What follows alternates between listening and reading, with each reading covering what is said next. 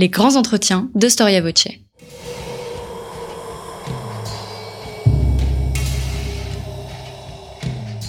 Une émission de la rédaction de Storia Voce.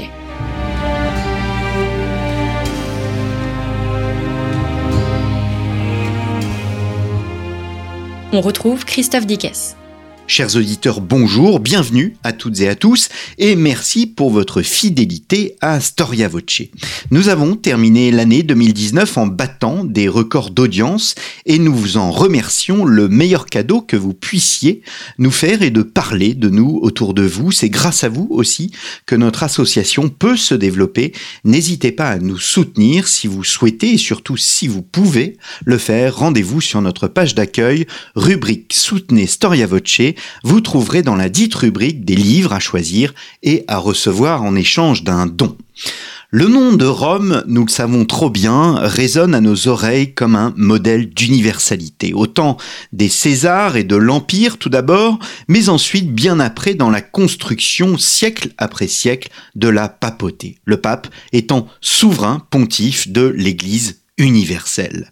La vocation de Rome trouve ses origines dans un double martyr, ceux de Pierre puis de Paul, dans les années 60, alors que les évangiles vont se répandre grâce à l'universalité de la langue grecque, le voyage à Rome des deux apôtres constitue l'ultime étape de cette universalité, l'ultime marche de cette universalité. Le christianisme, on le sait, est apparu et s'est développé dans le judaïsme, puis dans un contexte culturel à la fois latin et hellénique. Mais il faudra encore quelques siècles pour que les chrétiens convertissent la romanité dans laquelle ils retrouveront cet élément essentiel de leur religion, l'universalisme. Il s'agit même d'un caractère fondamental, un caractère commun fondamental, l'Église et l'Empire ayant été les deux seules structures de l'Antiquité à avoir intégré dans leur représentation intellectuelle la mondialisation. Storia Voce vous propose aujourd'hui de comprendre ce double concept, celui d'universalité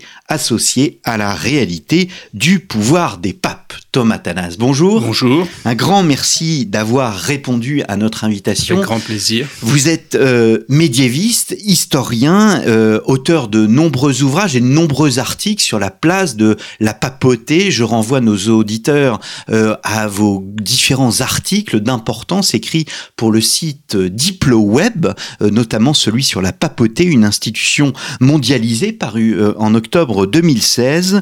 Et vous venez de publier dans la collection Folio, la collection de poche des éditions Gallimard, une histoire de la papauté en Occident. Ma première question, Thomas Tanaz, est assez simple. C'est une histoire de la papauté ou une histoire des papes? Faut-il faire la différence entre le concept de papauté et l'histoire, au fond, des papes?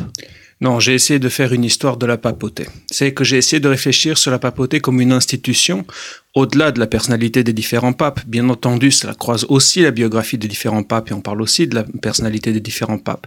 Mais l'essentiel, c'est de réfléchir sur une institution et sur son histoire sur 2000 ans, sur son histoire sur le long terme.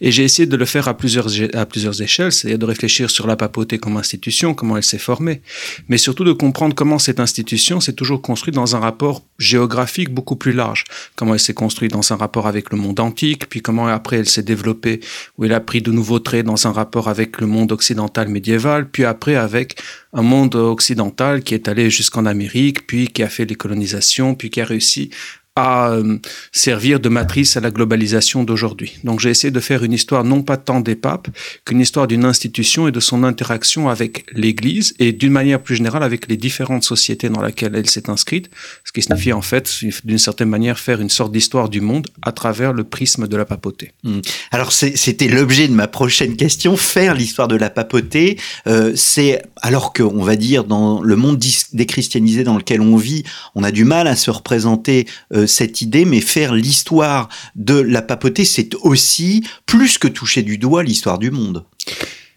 Oui, c'est-à-dire que une histoire du monde et une histoire de la rencontre avec, avec le monde et avec des mondes qui sont très différents. C'est-à-dire que le christianisme s'est toujours inscrit dans des mondes, dans des sociétés dont il, il, a dû aussi, il a été aussi imprégné par ces réalités. Il a dû en reprendre les caractères. Donc il s'est toujours construit dans une interaction.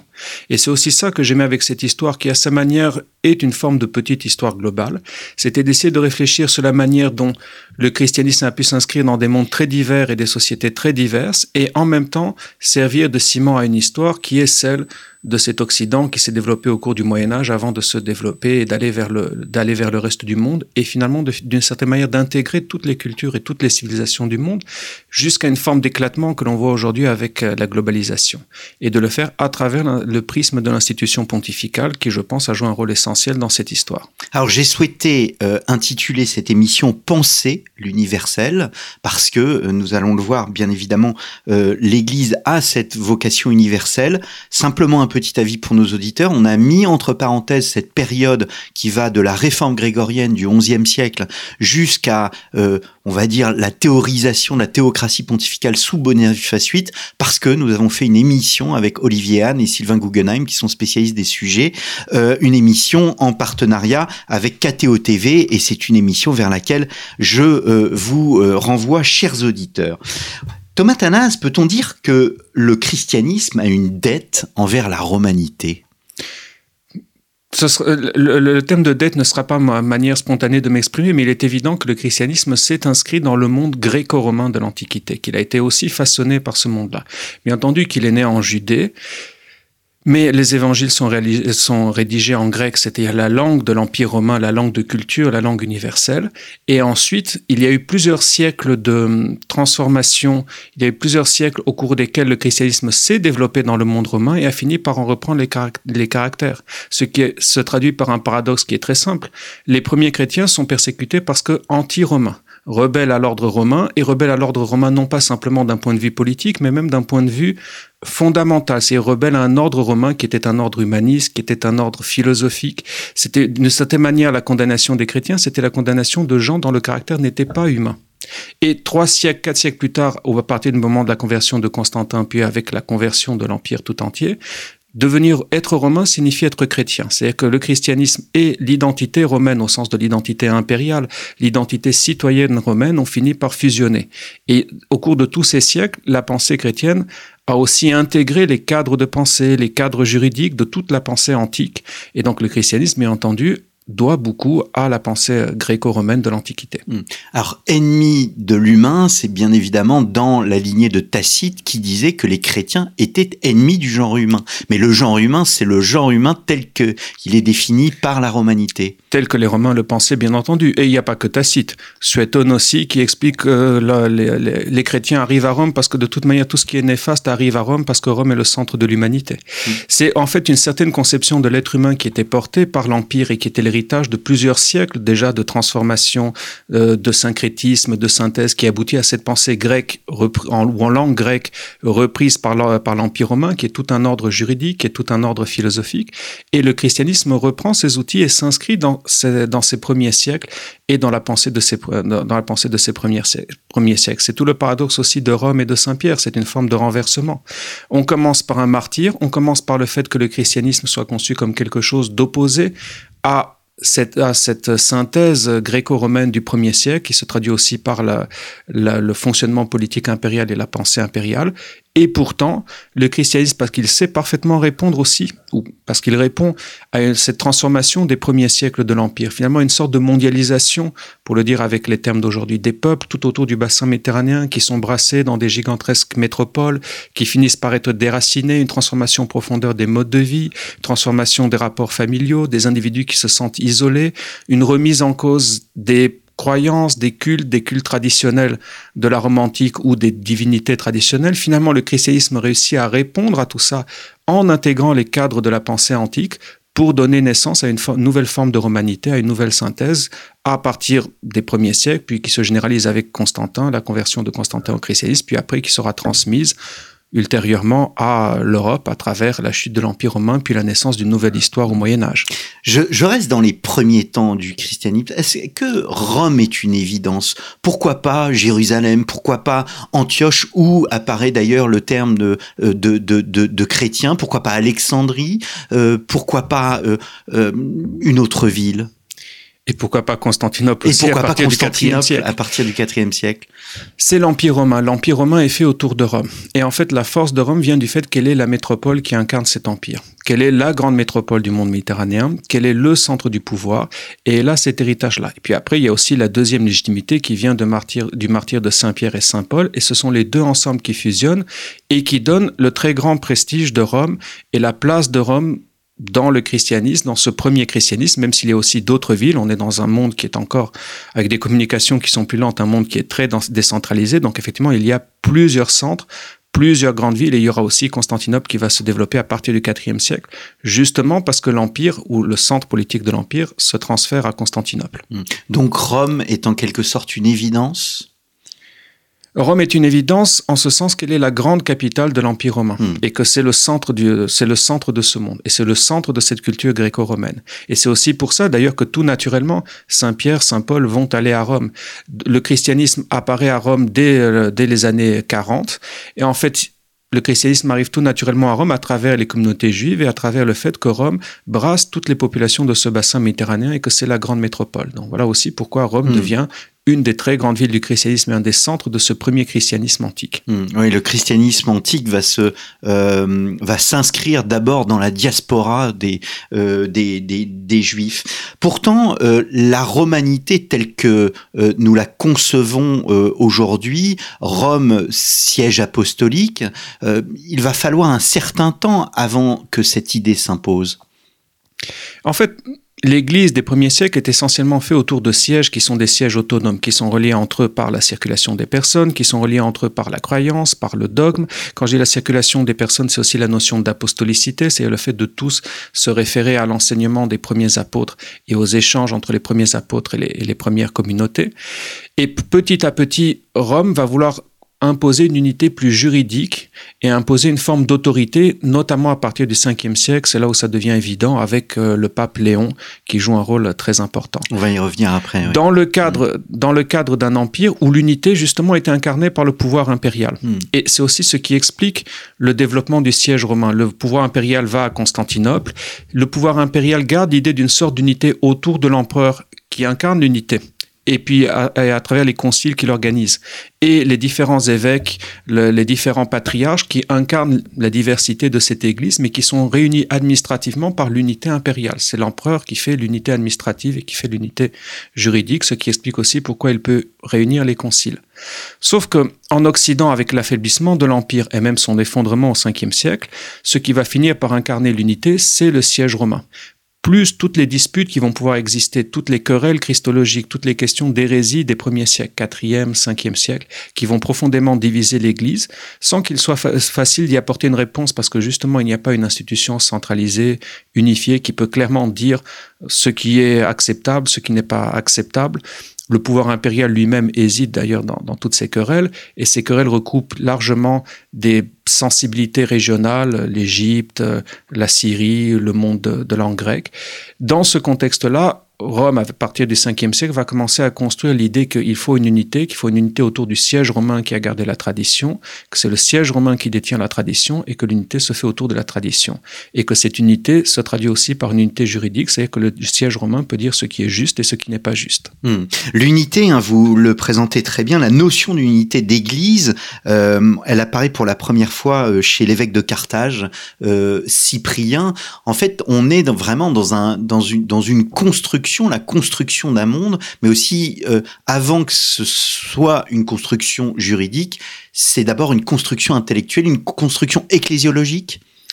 Ben, je pense que c'est d'abord une euh, réponse, comme, comme souvent, une réponse au contexte et aux situations. Cyprien intervient lorsqu'il y a des débats, lorsqu'il y a des débats sur euh, notamment euh, la question non seulement des hérésies, mais aussi des persécutions, du statut que l'on doit accorder à ceux qui ont, renié la foi chrétienne pendant les persécutions et s'il faut les, les réintégrer. Est-ce qu'il faut une, une approche plus, plus dure ou est-ce qu'il faut une approche plus souple, plus souple? Donc des questions qui se sont posées pendant les premiers siècles du christianisme et la question c'était comment y répondre et qui va y répondre? Donc ce que Cyprien met en avant, mais en fait c'est la tradition de, ces premiers siècles, c'est la notion d'apostolicité. C'est l'idée finalement qu'on y répond par une tradition et que cette tradition est celle qui est transmise à travers les différents évêques, à travers les différents sièges et à plus forte raison Rome, qui est le siège fondé par Pierre et par Paul. Ce qui n'empêche pas d'ailleurs Cyprien d'avoir aussi des démêlés avec les papes de son temps. Ça n'est pas forcément une reconnaissance absolue de l'autorité du pape, au sens où on l'entendrait aujourd'hui. Mais on voit comment se, dégage petit à petit l'idée qu'il y a une unité. La question, c'est comment on construit cette unité. Une fois qu'on a dit qu'il y a une unité entre les différents sièges, qui est le détenteur de l'unité? Qui peut dire ceci est juste et ceci n'est pas juste? Et c'est sur cette base-là que petit à petit, la papauté va se construire. Hmm. La première fois qu'un pape intervient dans un concile, c'est avec euh, Léon dans le concile d'Éphèse, si mes souvenirs sont bons. Euh, est-ce qu'on peut dire qu'avec Léon euh, le Grand, nous sommes, nous sommes au, au, 5e siècle, au fond les choses sont établies et sont quasi définitives dans l'imposition de ce siège apostolique et du rôle d'arbitre que va jouer Rome? Tout dépend de la définition qu'on donne du rôle de siège apostolique, parce que celui-ci va beaucoup changer à travers les siècles. C'est vrai que Léon intervient quand il y a une grande querelle. Et euh, le, lorsque Léon intervient, il le fait justement au nom de la tradition, et il le fait au nom de la tradition dont il est le détenteur à travers euh, l'héritage de Saint-Pierre, Saint Paul aussi, mais surtout, surtout Saint-Pierre. Et son intervention est, est, reçue, mais elle est reçue après débat en concile. Donc, son intervention ou son autorité ne s'impose pas de manière aussi évidente qu'on pourrait le penser aujourd'hui. Il réclame une autorité, en fait une autorité qui est celle de la, qui est celle de la tradition. Et ce, dans une Italie où il est amené à prendre aussi de plus en plus d'importance et à remplacer le pouvoir impérial. Mais l'unité que veut imposer le pape Léon est encore très différente de la construction de la papauté telle qu'on qu'on l'entend aujourd'hui. Il n'a pas encore les moyens de mettre en place un véritable appareil juridique et puis un appareil juridique qui serait capable d'unir l'ensemble de l'universalité de l'Église. Mmh. Mais il écoute donc euh, et il, tranche. On dit que euh, Pierre a parlé euh, par la voix de Léon. Mhm. Mais effectivement, on dit que, enfin, les pères réunis en concile disent que Pierre a parlé par la voix de Léon, mais après un débat et après avoir examiné la, position de Léon, c'est toute l'ambiguïté de cette formule et de ce qui se passe. Mhm. C'est que dans la tête des pères qui sont réunis à ce moment-là et qui sont principalement orientaux, parce que le centre de gravité de cette époque est dans l'église orientale et de langue grecque, il s'agit d'un examen et ils reconnaissent qu'effectivement, Léon est le détenteur de la tradition. Mhm. Et c'est ça aussi la force de Léon, c'est qu'il s'appuie sur cette idée de tradition par rapport à une théologie orientale qui, à ses yeux, sans doute est trop innovative ou fait trop de tentatives à partir de la langue grecque pour essayer de trouver des formules ou de faire des définitions de foi qui peuvent parfois être alambiquées et qui lui semblent dangereuses. Donc le Concile reconnaît que Léon défend ces traditions, ce qui ne signifie pas obligatoirement que les pères réunis dans ce Concile reconnaissent l'autorité supérieure juridique et euh, le pouvoir de Léon comme un siège avec un pouvoir absolu sur l'Église, capable d'appel et capable de décision sur l'ensemble de l'Église. Hmm. Nous restons à une époque, hein, vous montrez bien, où l'Occident est très lié à l'Orient. Il ne s'agit pas de plaquer, euh, d'être au fond, d'appliquer un anachronisme qui viserait à voir les divisions futures euh, en germe à cette époque? Le, le 5e siècle est le siècle de basculement. Il y a encore un monde gréco-romain, sauf que la partie romaine devient de plus en plus romaine et de plus en plus latine. Donc c'est pour ça qu'on peut faire les deux lectures. Souvent, on a accentué le fait qu'à partir du 5e siècle, il y a une théologie proprement latine qui commence à se développer, une sensibilité proprement latine. Ça donne bien entendu Saint Augustin, ça donne le pape Léon, et ça donne une église qui commence à être à se sentir un peu plus éloignée des grands centres orientaux. Et en même temps, il y a toujours une circulation. C'est-à-dire qu'il y a des monastères orientaux ou des monastères grecs à Rome, que le monde n'a pas encore basculé vers l'Europe du Nord, ça se fera plus tard, notamment à partir du 7e siècle. Donc il y a une sensibilité qui commence à devenir de plus en plus particulière, mais encore dans le cadre d'un monde qui est, encore, qui est, qui est toujours uni. D'ailleurs, au 6e siècle, l'empereur Justinien peut encore espérer refaire une unité du monde méditerranéen. Et s'il avait réussi à refaire une unité du monde méditerranéen autour de l'Empire romain, la formule antique d'une église unie autour de Constantinople et unie autour de l'empereur aurait sans doute pu se perpétuer plus longtemps. Hum, hum. Alors il y a un élément essentiel, vous l'avez euh, effleuré tout à l'heure, c'est le fait que peu à peu la papauté en Italie remplace le pouvoir euh, pontifical. Peu à peu la papauté devient elle-même euh, un pouvoir temporel. À partir du moment où le pouvoir impérial s'effondre, c'est finalement les papes qui se retrouvent à devoir négocier avec les différents peuples qui entrent en Italie. Ça donne la figure célèbre de Léon qui va rencontrer Attila pour faire reculer Attila et pour faire reculer ces conquérants nomades qui étaient descendus en Italie pour piller l'Italie. Mais il n'y a pas que Léon, et c'est quelque chose qui est récurrent jusqu'au 7e siècle. Le pape Grégoire, euh, lui aussi, doit défendre Rome contre, contre les Lombards. En fait, puisqu'il n'y a plus de pouvoir impérial à Rome, et puisqu'on a un système qui s'effondre avec finalement des pouvoirs qui ne sont pas certains, en Italie en tout cas, c'est le pape qui va récupérer cette fonction, qui va récupérer une partie de l'administration impériale et en fait les débuts de l'administration pontificale qui reprennent les formes du droit et de l'administration impériale datent aussi de ce 5e siècle lorsqu'il n'y a plus de pouvoir impérial mais que le pouvoir pontifical reprend les règles et les pratiques de l'administration impériale. Toutes les donations qui sont faites à cette époque-là à l'Église jusqu'en Sicile sont aussi largement sous le contrôle des papes de Rome qui organisent après, à partir de là, euh, les échanges, l'approvisionnement de la ville de Rome. Donc effectivement, il commence à y avoir un pouvoir plus proprement politique et administratif à Rome pour protéger l'Italie et puis commencer à nouer des relations diplomatiques avec ces grands peuples qui apparaissent au nord de l'Europe, euh, qui marquent le début du Moyen Âge et qui vont se convertir les uns après les autres au christianisme et notamment au christianisme catholique, à commencer par les Francs. Mmh. Le constantinisme politique est très critiqué aujourd'hui dans, l'Église, le fait que l'Église est euh, peu à peu, grâce à euh, la conversion de Constantin, ait eu tout simplement plus de pouvoir, plus plus plus d'argent. Or, il s'agit de se replacer dans un contexte de l'époque et ce contexte vous montrait que finalement c'est la fin du pouvoir impérial. La fin du pouvoir impérial en Occident. Mais au IVe mm. siècle, il n'y a pas de fin du pouvoir impérial. Au contraire, Constantin utilise la conversion au christianisme. Ça ne veut pas dire qu'il n'avait pas une foi sincère qu'il n'a pas eu une démarche. Mais il utilise aussi le christianisme pour un renforcement du pouvoir impérial. Mm. Constantin se veut un nouveau Auguste. Et ce qu'il y a sans doute dans l'esprit de Constantin, c'est que le christianisme lui permet de refonder l'empire et l'autorité impériale et de refaire un empire un peu à la manière dont Auguste s'était servi du rétablissement d'une forme de morale et d'une forme de, rétablissement des cultes traditionnels pour refaire une unité de, de l'empire. Donc au IVe siècle, c'est un vrai débat qui existe dans l'Église. Entre, on pourrait dire entre les chrétiens de la première heure et les chrétiens de la dernière heure.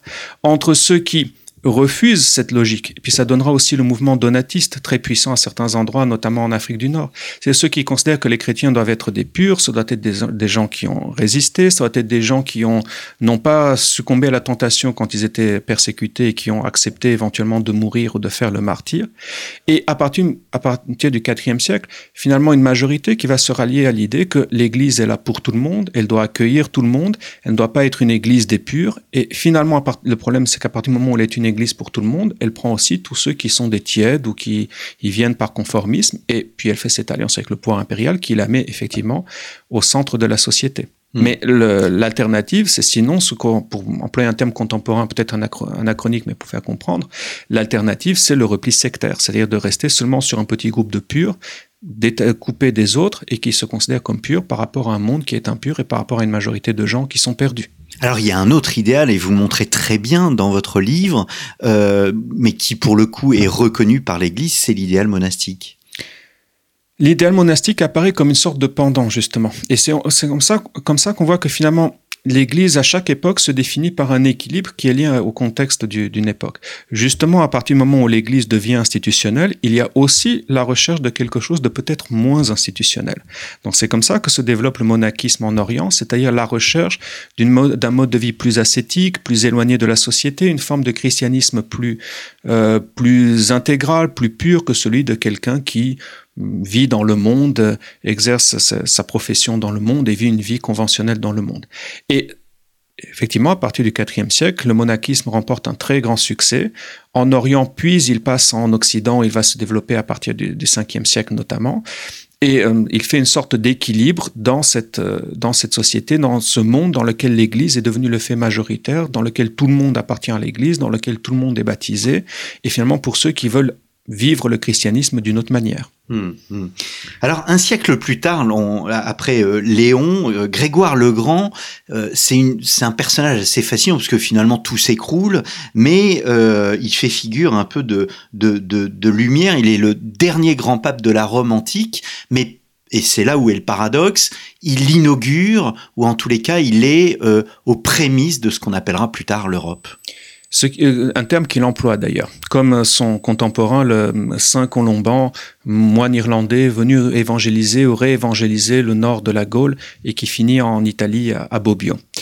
En fait, ce qui est fascinant avec le pape Grégoire, et c'est ce qui en fait vraiment une figure de, transition très importante, c'est que j'aurais presque envie de dire que c'est le dernier des Romains. Vous avez dit le dernier des papes euh, romains de l'Antiquité, mais d'une certaine manière, c'est presque le dernier des Romains au sens classique. C'est qu'il se pense vraiment comme un Romain.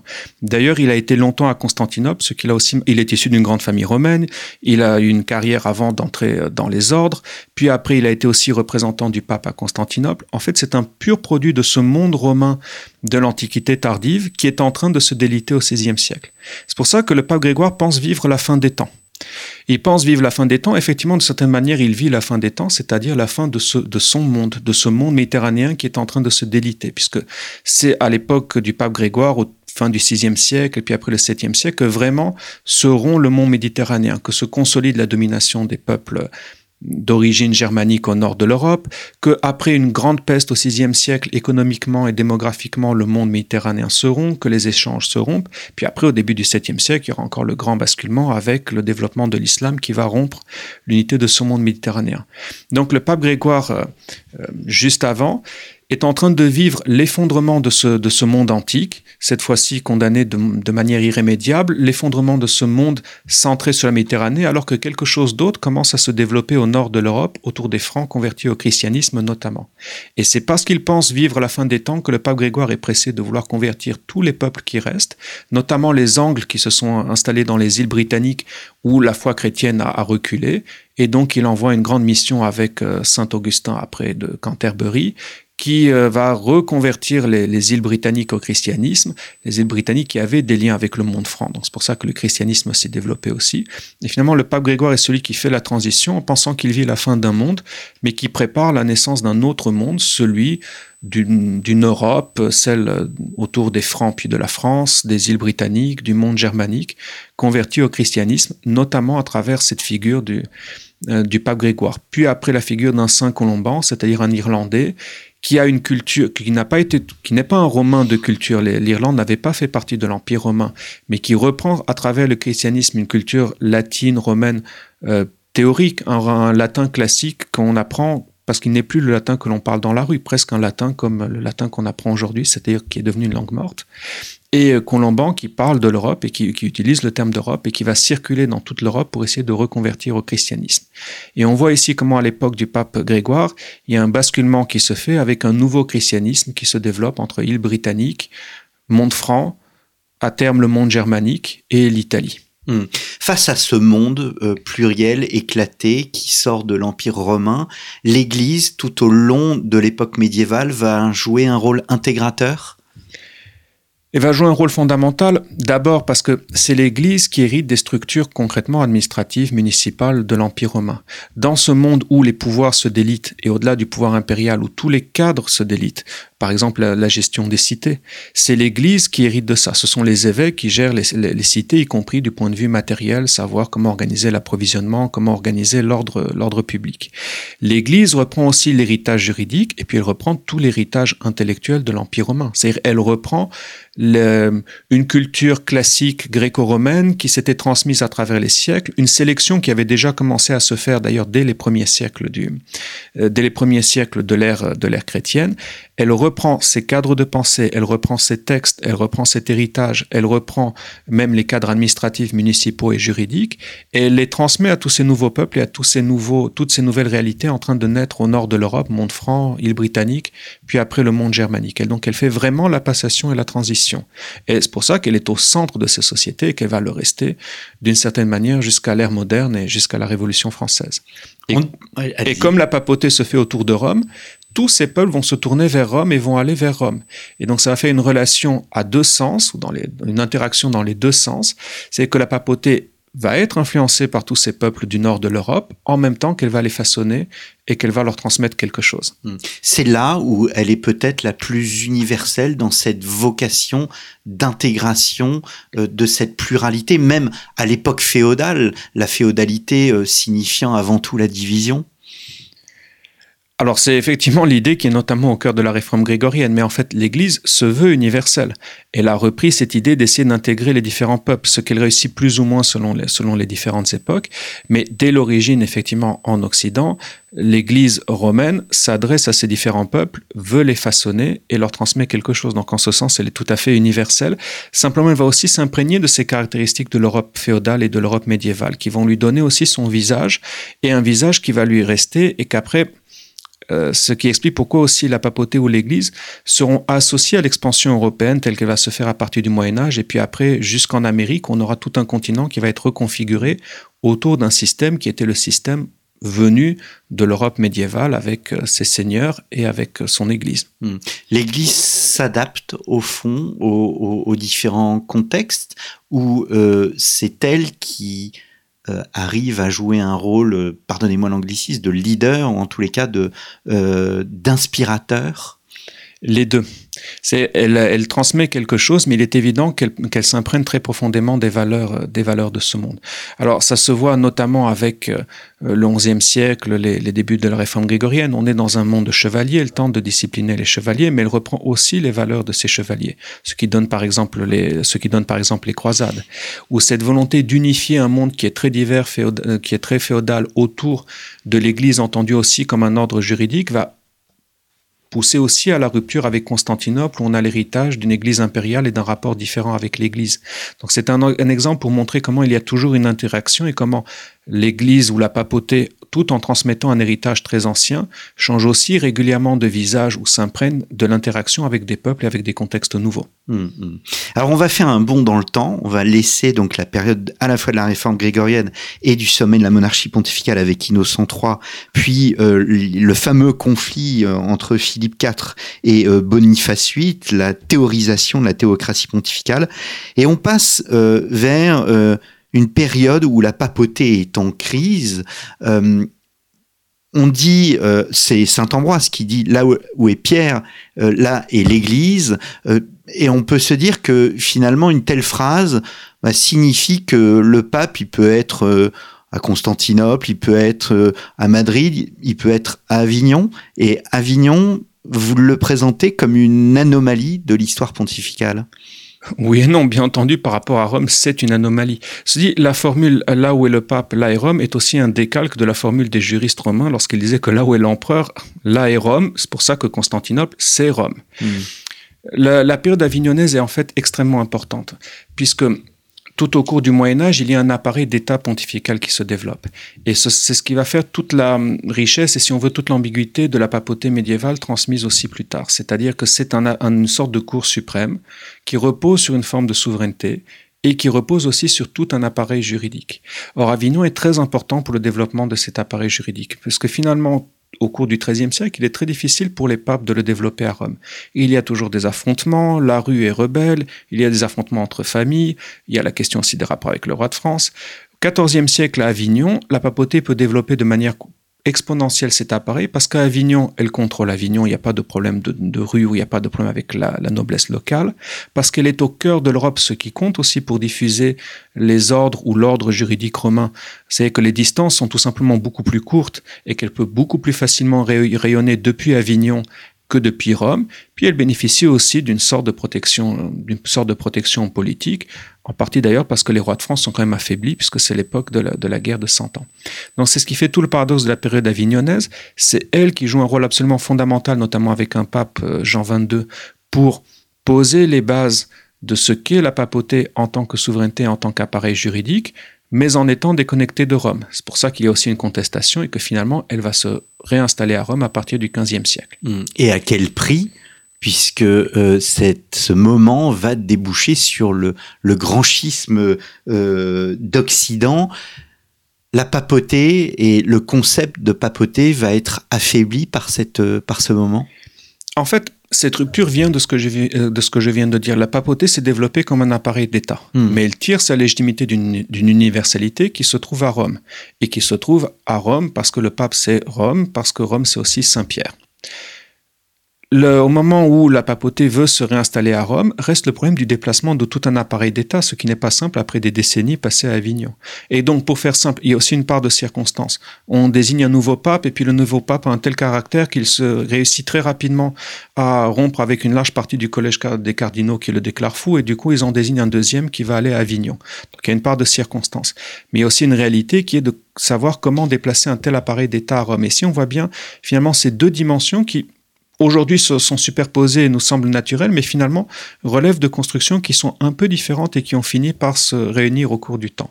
Donc la période du grand schisme, c'est cette période où il y a deux appareils d'État parallèles finalement qui vont se mettre en place. Un à Avignon, l'ancien appareil qui est resté à Avignon, le nouvel appareil qui se développe à Rome, et puis on n'arrive pas à arbitrer entre les deux. Finalement, l'empereur Sigismond va essayer d'imposer une union euh, et finalement de refaire une unité autour de Rome. Pendant un temps, au lieu d'avoir deux appareils, il y aura même un troisième pape, puisque on désigne un nouveau pape et que les deux premiers, celui d'Avignon et celui de Rome, refusent, euh, refusent de, se, de se désister. Mais bien entendu que pendant cette période où il y a deux, voire trois papautés, l'ensemble de la cela crée une forme de crise et de légitimité de l'institution pontificale. Et en fait, c'est aussi le moment où commencent à se développer les États, où commencent à se développer les nations. Et donc, pour la majorité des gens dans la vie quotidienne, l'Église continue à fonctionner, quelle que soit l'obédience qu'elle reconnaît, quelle que soit l'autorité du pape qu'elle reconnaît. Et on commence à avoir l'idée que l'Église peut fonctionner en respectant l'autorité du pape, évidemment, mais que l'Église doit aussi avoir une réalité locale, nationale, être liée au pouvoir royal.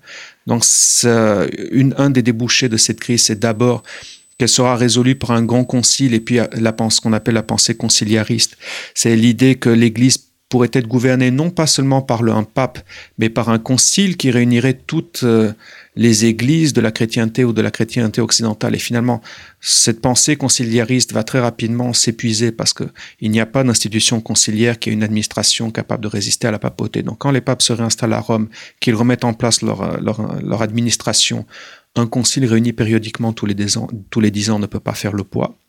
Mais en échange, ce qui reste, c'est le développement du gallicanisme en France, ou c'est le développement d'églises de plus en plus nationales. Finalement, une forme de réapparition des débats ou des questions qui avaient existé avant, pendant les siècles précédents du Moyen Âge. Mais cette période pose les bases de ce qui sera le, nouveau rapport moderne entre la papauté et des églises qui sont de plus en plus des églises nationales. Hmm. En fait, la papauté, comme tout pouvoir dans l'histoire, est soumise aux forces soit centrifuges, soit centripètes comme tout pouvoir, comme toute administration. Et c'est pour ça que je parlais aussi d'une interaction. Elle doit toujours fonctionner dans une interaction avec les, différentes sociétés, avec les différentes cultures. Il y a une église qui est une église qui est profondément incarnée dans les différentes réalités, dans les différentes nations, dans les différents États au fur et à mesure des époques. Puis la papauté essaie de centraliser tout cela et d'assurer une unité qui est aussi une unité juridique. Il y a toujours cette interaction entre la papauté, les différentes réalités locales qui sont réunies par la papauté, et puis la manière dont ces, dans, ces églises, dans ces catholicités locales, si je puis employer, employer le pluriel, euh, nouent des relations avec les différentes sociétés, avec les différents pouvoirs, avec les différents États. Hmm.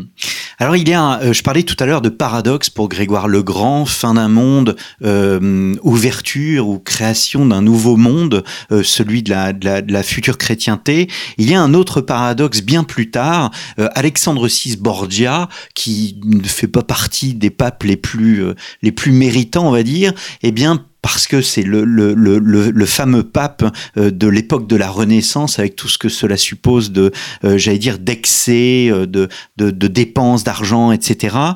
pourtant, c'est une période absolument essentielle pour l'histoire de la papauté, puisque c'est l'ouverture aux Amériques. Et la découverte des Amériques, mm. oui.